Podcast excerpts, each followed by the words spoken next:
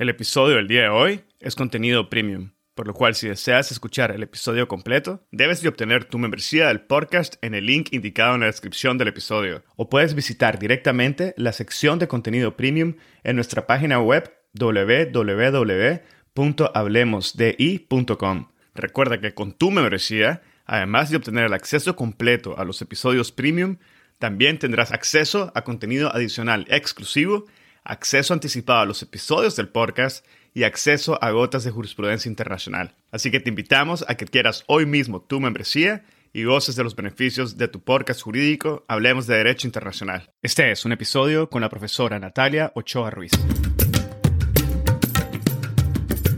Bienvenidos a Hablemos de Derecho Internacional. Mi nombre es Edgardo Sobanes, abogado y consultor jurídico internacional. En cada episodio tenemos a un invitado o invitada especial que nos inspira y comparte sus conocimientos y visión única sobre distintos temas jurídicos y políticos de relevancia mundial. Gracias por estar aquí y ser parte de HDI. En este episodio tuve el gusto de conversar con la profesora Natalia Ochoa Ruiz acerca de los migrantes climáticos. La profesora inicia ofreciendo sus valoraciones generales sobre el cambio climático, la elevación del nivel del mar y su impacto en las pequeñas islas en el Pacífico. Posteriormente elabora sobre el cuerpo de soft law relacionado al aumento de los niveles del mar y su impacto. Nos habla acerca de los refugiados climáticos, los migrantes climáticos, los desplazamientos por motivos climáticos sin opción de retorno, las islas artificiales, la soberanía y los desafíos reales y jurídicos que se enfrentan. Nos conversa además sobre los conflictos domésticos causados por el cambio climático que han llevado a poblaciones masivas de desplazados internos y refugiados y comparte sus reflexiones sobre el reconocimiento de los desplazados por motivos climáticos. La profesora Natalia Ochoa Ruiz es profesora en la Universidad Camilo José Cela de Madrid y secretaria académica de la Escuela Internacional de Doctorado. Anteriormente ha sido profesora de Derecho Internacional Público y Organizaciones Internacionales en las Universidades de Zaragoza y Europea de Madrid y consultora en la Universidad Oberta de Cataluña, y ha impartido docencia en la Universidad Complutense de Madrid en el marco de una beca de formación del profesorado universitario concedida por el Ministerio de Educación y Ciencia en el marco de la cual realizó su tesis doctoral. Espero que disfruten de este episodio, lo compartan en sus redes sociales y con quienes consideren podrían beneficiarse del contenido. Esta es la forma más fácil de fomentar el proceso de diseminación y difusión de temas de derecho internacional.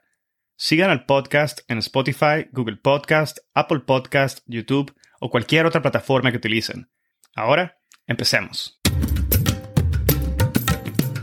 Bienvenida, profesora Ochoa. Es un enorme gusto poder tenerla en esta tarde en el podcast. Bienvenida, profesora. Muchas gracias, Edgardo, por su amable invitación a participar en este podcast tan interesante y en el que se están abordando tantas cuestiones de actualidad desde la perspectiva del derecho internacional. Bueno, bienvenida, profesora. Hoy vamos a conversar sobre los desplazamientos por causas climáticas, los migrantes y refugiados, al igual que la respuesta que nos da el derecho internacional en la actualidad. Si le parece, profesora, quisiera empezar aclarando un poco el panorama actual. En un reciente artículo de su publicación, usted se enfoca en la elevación del nivel del mar para graficar los problemas que enfrentan algunos países, en especial pequeñas islas en el Pacífico. No sé si fuera posible que nos compartiera un poco la situación actual que se vive en este sentido y también clarificar si existen otros factores climáticos que podrían generar estos desplazamientos. Profesora. Sí, gracias por la pregunta. Mm, en realidad, para, responder a esta pregunta hay que hacer primero una distinción. De un lado tendríamos a los migrantes por razón de desastres naturales, por ejemplo los tsunamis, volcanes, terremotos, inundaciones por lluvias torrenciales, etc. Y por otro lado, a los migrantes por el cambio climático. Es difícil cuantificar cuántos son los migrantes por el cambio climático. Los organismos internacionales dan cifras muy variadas. Y luego otra cuestión añadida es que el propio ACNUR admite que las migraciones se mezclan factores económicos y sociales. Es decir, en un territorio se pueden producir sequías, tierras que se salinizan por la subida del mar, los animales mueren y entonces los habitantes de los territorios afectados, que a menudo se dedican a actividades agrícolas o ganaderas, no pueden mantener sus actividades económicas y emigran a otras zonas del país o al extranjero para buscar trabajo. Además, otro escenario posible es que en zonas afectadas por sequías y por la desertificación se pueden producir conflictos armados o que existan ya conflictos armados o estén actuando grupos terroristas. Entonces, La gran duda es hasta qué punto son migrantes económicos, personas que huyen de situaciones de violencia o migrantes por el cambio climático. Esto complica la cuantificación. Es decir, en estos casos las migraciones son multicausales. Luego, en cuanto a la casuística en sí, mm, las inundaciones, tsunamis, erupciones volcánicas, es decir, los fenómenos naturales, en la mayoría de los casos generan desplazados internos, es decir, las personas se marchan a otras partes del país, del mismo país, hasta que se reconstruyen las zonas afectadas. En general, la aspiración de estas personas es volver a sus hogares y recuperar sus vidas. Con los desplazados por razones climáticas, la situación es más compleja porque a veces no pueden volver a su hogar, ¿no? Y como mencionabas hace un momento, este artículo que, he escrito sobre los estados que se están hundiendo, ¿no? Sobre, por, la elevación, por la elevación del nivel del mar.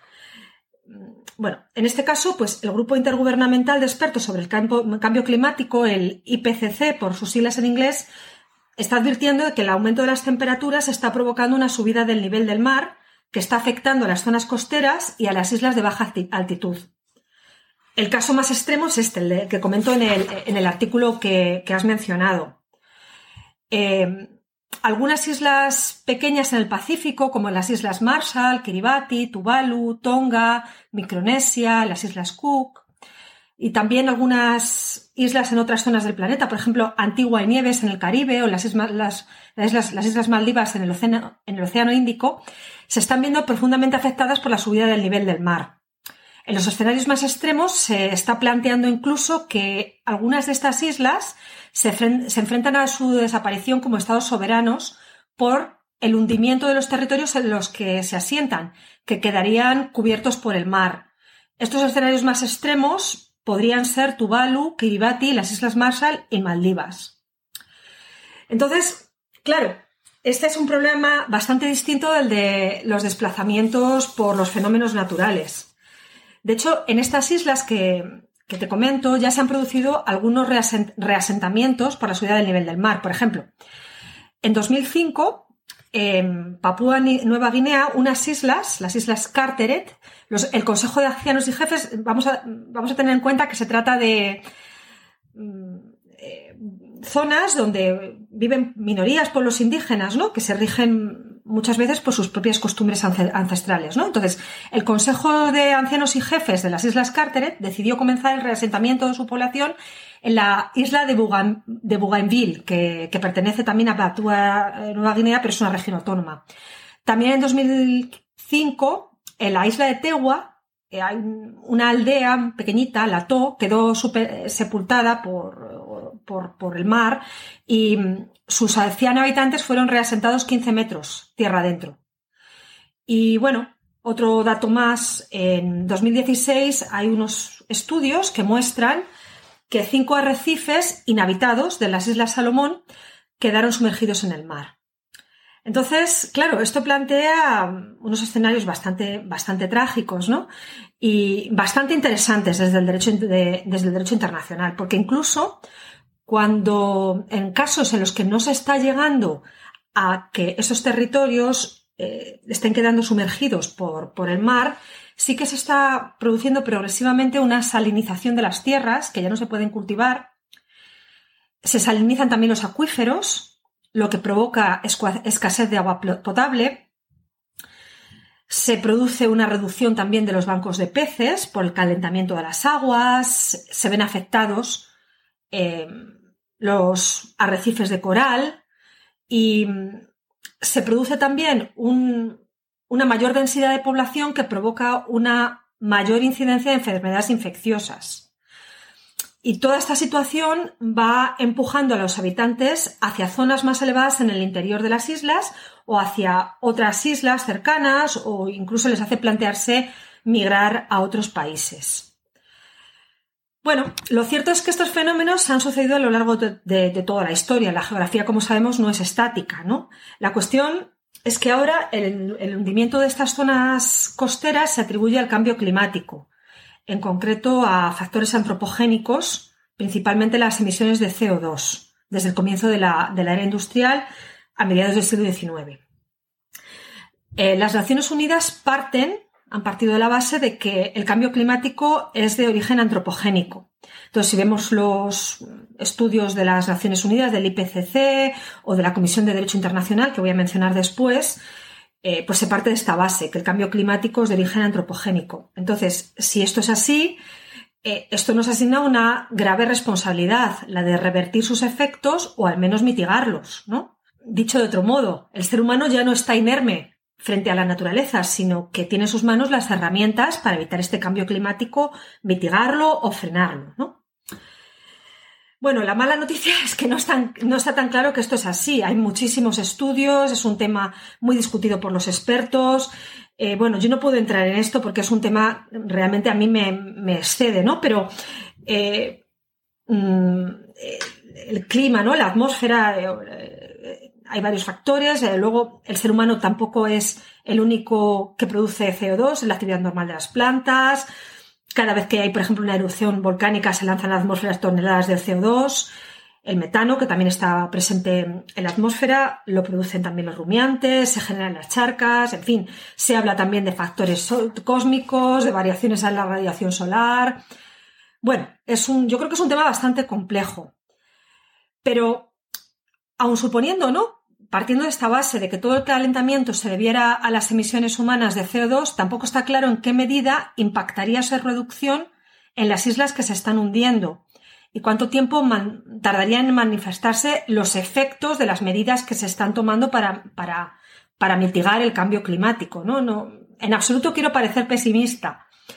Eh, creo que debemos hacer lo que está en nuestra mano para cuidar el medio ambiente, evitar la, la contaminación, ir, avanzando hacia una transición ecológica, pero no sé hasta qué punto parar el cambio climático excede nuestras capacidades, ¿no?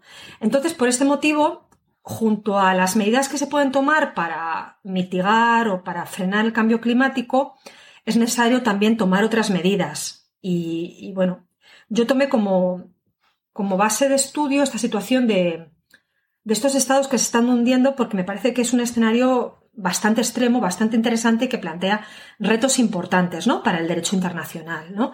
Entonces, bueno, hay varias otras medidas eh, que se pueden ir tomando, como ir desarrollando las capacidades de adaptación y de resiliencia de las poblaciones. Y eso está muy en sintonía con lo que dispone el Acuerdo de París de 2015 sobre el cambio climático, que establece obligaciones de mitigación y de adaptación al cambio climático. ¿no? Eh, Creo que hay que verlo en positivo. A lo largo de la historia el ser humano ha sido capaz de adaptarse a las situaciones más adversas, a los entornos más inhóspitos. Bueno, creo que podemos... Eh, hemos hecho cosas impensables, ¿no? Creo que podemos eh, lograr dar una respuesta a esto. Bueno, profesora, poco a poco vamos a estar abordando algunos de los elementos que nos mencionó, pero quisiera hacer una pregunta sobre algo que mencionó al inicio de su respuesta, y es la diferencia entre los desplazamientos que son por fenómenos de desastres naturales y por cambio climático. ¿Cómo se puede hacer esta diferencia? Al día de hoy todo parece indicar que cualquier fenómeno atmosférico, fenómeno natural que, sucede está de una forma u otra, eh, o se le atribuye de una u otra forma al cambio climático. ¿Es posible hacer una diferencia entre estos dos tipos de, desplazamientos? Bueno, em, como he dicho, si, si se produce una erupción volcánica o un tsunami o un movimiento de placas tectónicas, un maremoto. Bueno, estos principios son catástrofes naturales, lluvias torrenciales. Eh, aquí en, España, el año pasado, en la isla de La Palma, una isla en, las Islas Canarias, hubo una erupción volcánica bastante grave, ¿no? Que dejó que afectó a varias, a, varias poblaciones, ¿no? Entonces, esto es lo que se ha considerado siempre eh, las migraciones por desastres naturales. La población se retira a otras zonas de la misma isla, normalmente, y esperan a que el volcán, digamos, que se calme, ¿no? Y, se, inicie, se pueden iniciar las tareas de reconstrucción. El cambio climático yo creo que es bastante gráfico verlo, ¿no? Con los mm, con estos estados que se están viendo eh, sumergidos progresivamente por, por, la subida del nivel del mar, ¿no? Eh, es un fenómeno, digamos, más progresivo por un calentamiento de las aguas del mar y que normalmente eh, se produce más a medio o largo plazo, ¿no? y, y que da lugar a otro tipo de respuestas. De hecho, en derecho internacional hay un cuerpo normativo que está muy relacionado, que es el derecho internacional de los, de, los desastres naturales, y de otro lado, pues tendríamos el derecho del cambio climático y de, y de sus consecuencias. Y sin duda, bueno, desde el punto de vista humano, eh, desde el punto de vista de, las respuestas que hay que dar a estas personas, o desde el punto de vista de los derechos humanos, eh, las situaciones están muy relacionadas, pero yo creo que eh, para trabajar las, causas que están en la base, pues sí que pienso que se puede hacer una, una diferenciación, por lo menos en muchos casos, ¿no?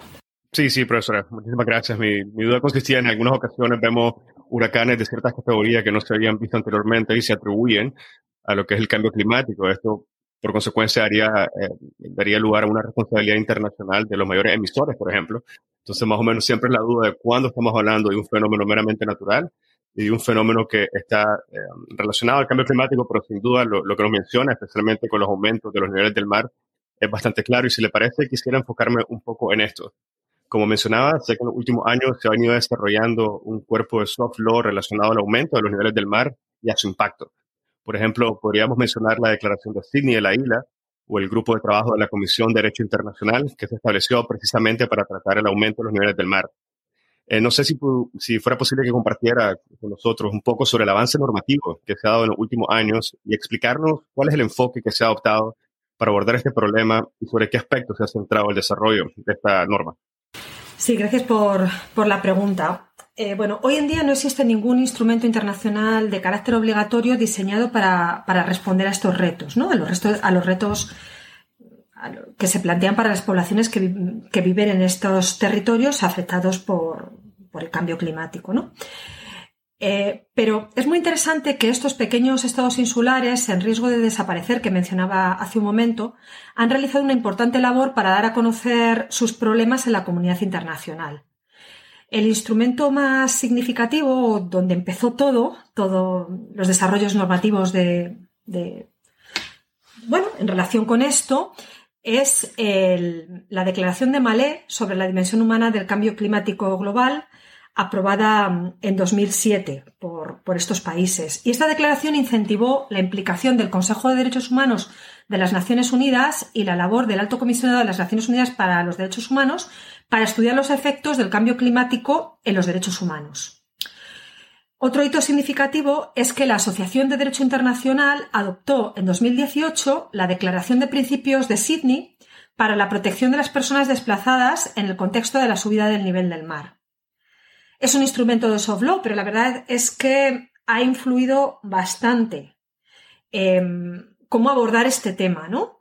Y de hecho, tuvo una influencia decisiva en la creación al año siguiente, en 2019, por parte de la Comisión de Derecho Internacional de un grupo de estudios de composición abierta sobre el aumento del nivel del mar en el derecho internacional. El establecimiento de este grupo de estudios es muy significativo porque la CDI es el principal órgano codificador de las Naciones Unidas, el que ha redactado textos tan importantes como la Convención de Viena de 1969 sobre el derecho de tratados o el proyecto de artículos sobre la responsabilidad internacional de los Estados de 2001. ¿Qué se está abordando en este grupo de estudios? Bueno, pues se, está estudiando esta cuestión, la de los estados que, que, se enfrentan a este riesgo de desaparición, porque es una situación sin precedentes en derecho internacional, ¿no? Sería la primera vez que un estado soberano puede desaparecer y claro, esto plantea cuestiones de, amplio calado para varios sectores del derecho internacional, principalmente tres. Cuestiones relacionadas con el derecho del mar, como los posibles efectos jurídicos de la elevación del nivel del mar en las líneas de base y los límites exteriores de los espacios marítimos que se trazan a partir de estas líneas de base. En segundo lugar, cuestiones relacionadas con la condición de Estado, como el análisis de los posibles efectos jurídicos en la continuidad o la pérdida de la condición de Estado, en los casos en que el territorio de un Estado quede eh, totalmente cubierto por el mar o resulte eh, inhabitable. Y por último, cuestiones relacionadas con la protección de las personas afectadas por la elevación del nivel del mar, principalmente la protección de los derechos humanos, tanto por el propio Estado como las situaciones de inmigración a terceros estados o eventualmente incluso la apatridia. Porque claro, si el Estado desaparece, Mm, estas personas corren el riesgo de convertirse en apátridas, lo cual no es una situación deseable, por supuesto. Entonces, no sabemos cuál será el resultado de estos trabajos, si un proyecto de artículos, una futura convención, unos principios de actuación. Lo más importante, sin duda, es ofrecer soluciones concretas a los habitantes de estas islas, que son en su mayoría, como comentaba hace un momento, minorías o pueblos indígenas, con creencias y formas de vida tradicionales muy vinculados a la tierra de sus ancestros y que en general no quieren marcharse de allí. De una manera muy gráfica, el presidente Nasheed de Maldivas dijo en 2008 lo siguiente, no deseamos dejar las Maldivas, pero tampoco queremos convertirnos en refugiados climáticos que vivan en tiendas hasta el final de nuestros días. Eh, la verdad es que el escenario es bastante, es bastante triste, ¿no? Porque, bueno, se enfrentan a la pérdida de su territorio, pero no solo eso, pueden desaparecer las identidades de estas comunidades, sus idiomas, sus formas de vida, pueden perder el acceso a sus recursos naturales, que es un derecho reconocido a los pueblos por el derecho internacional. Por lo tanto, entran en juego no solo los derechos humanos de los individuos, sino también los derechos de las minorías y el principio de la libre determinación de los pueblos. Y yo creo que en este problema, que es sumamente complejo, creo que es fundamental dejarles pronunciarse, dejarles que se pronuncien acerca de su destino, ¿no? ¿Qué, necesitan, qué quieren hacer y cómo la comunidad internacional les puede ayudar, ¿no? ¿Cuáles son las posibles soluciones? Bueno, realmente, como, como he dicho ya, ¿no? El problema es demasiado complejo para resolverlo, pero se están tomando medidas en diferentes ámbitos. Yo comentaba hace un momento eh, las, soluciones climáticas. Eh, es parte, ¿no? Es parte de la solución, reducir las emisiones de CO2, pero como decía, tampoco sabemos exactamente cómo la reducción de las emisiones puede impactar concretamente en esa parte del mundo, ¿no? Es, es algo que, no, se conoce, no se conoce. Luego también se está avanzando en la geoingeniería, que es un tema eh, pues sumamente interesante, ¿no? La geoingeniería eh, pretende intervenir en los ciclos geoquímicos de la Tierra para lograr que las emisiones de CO2 se reduzcan más rápido e impedir el punto de no retorno. Aunque sin duda es una cuestión muy, polémica porque no, mm, tampoco sabemos ¿no? qué efectos puede tener eh, la, geoingeniería a largo plazo sobre el clima.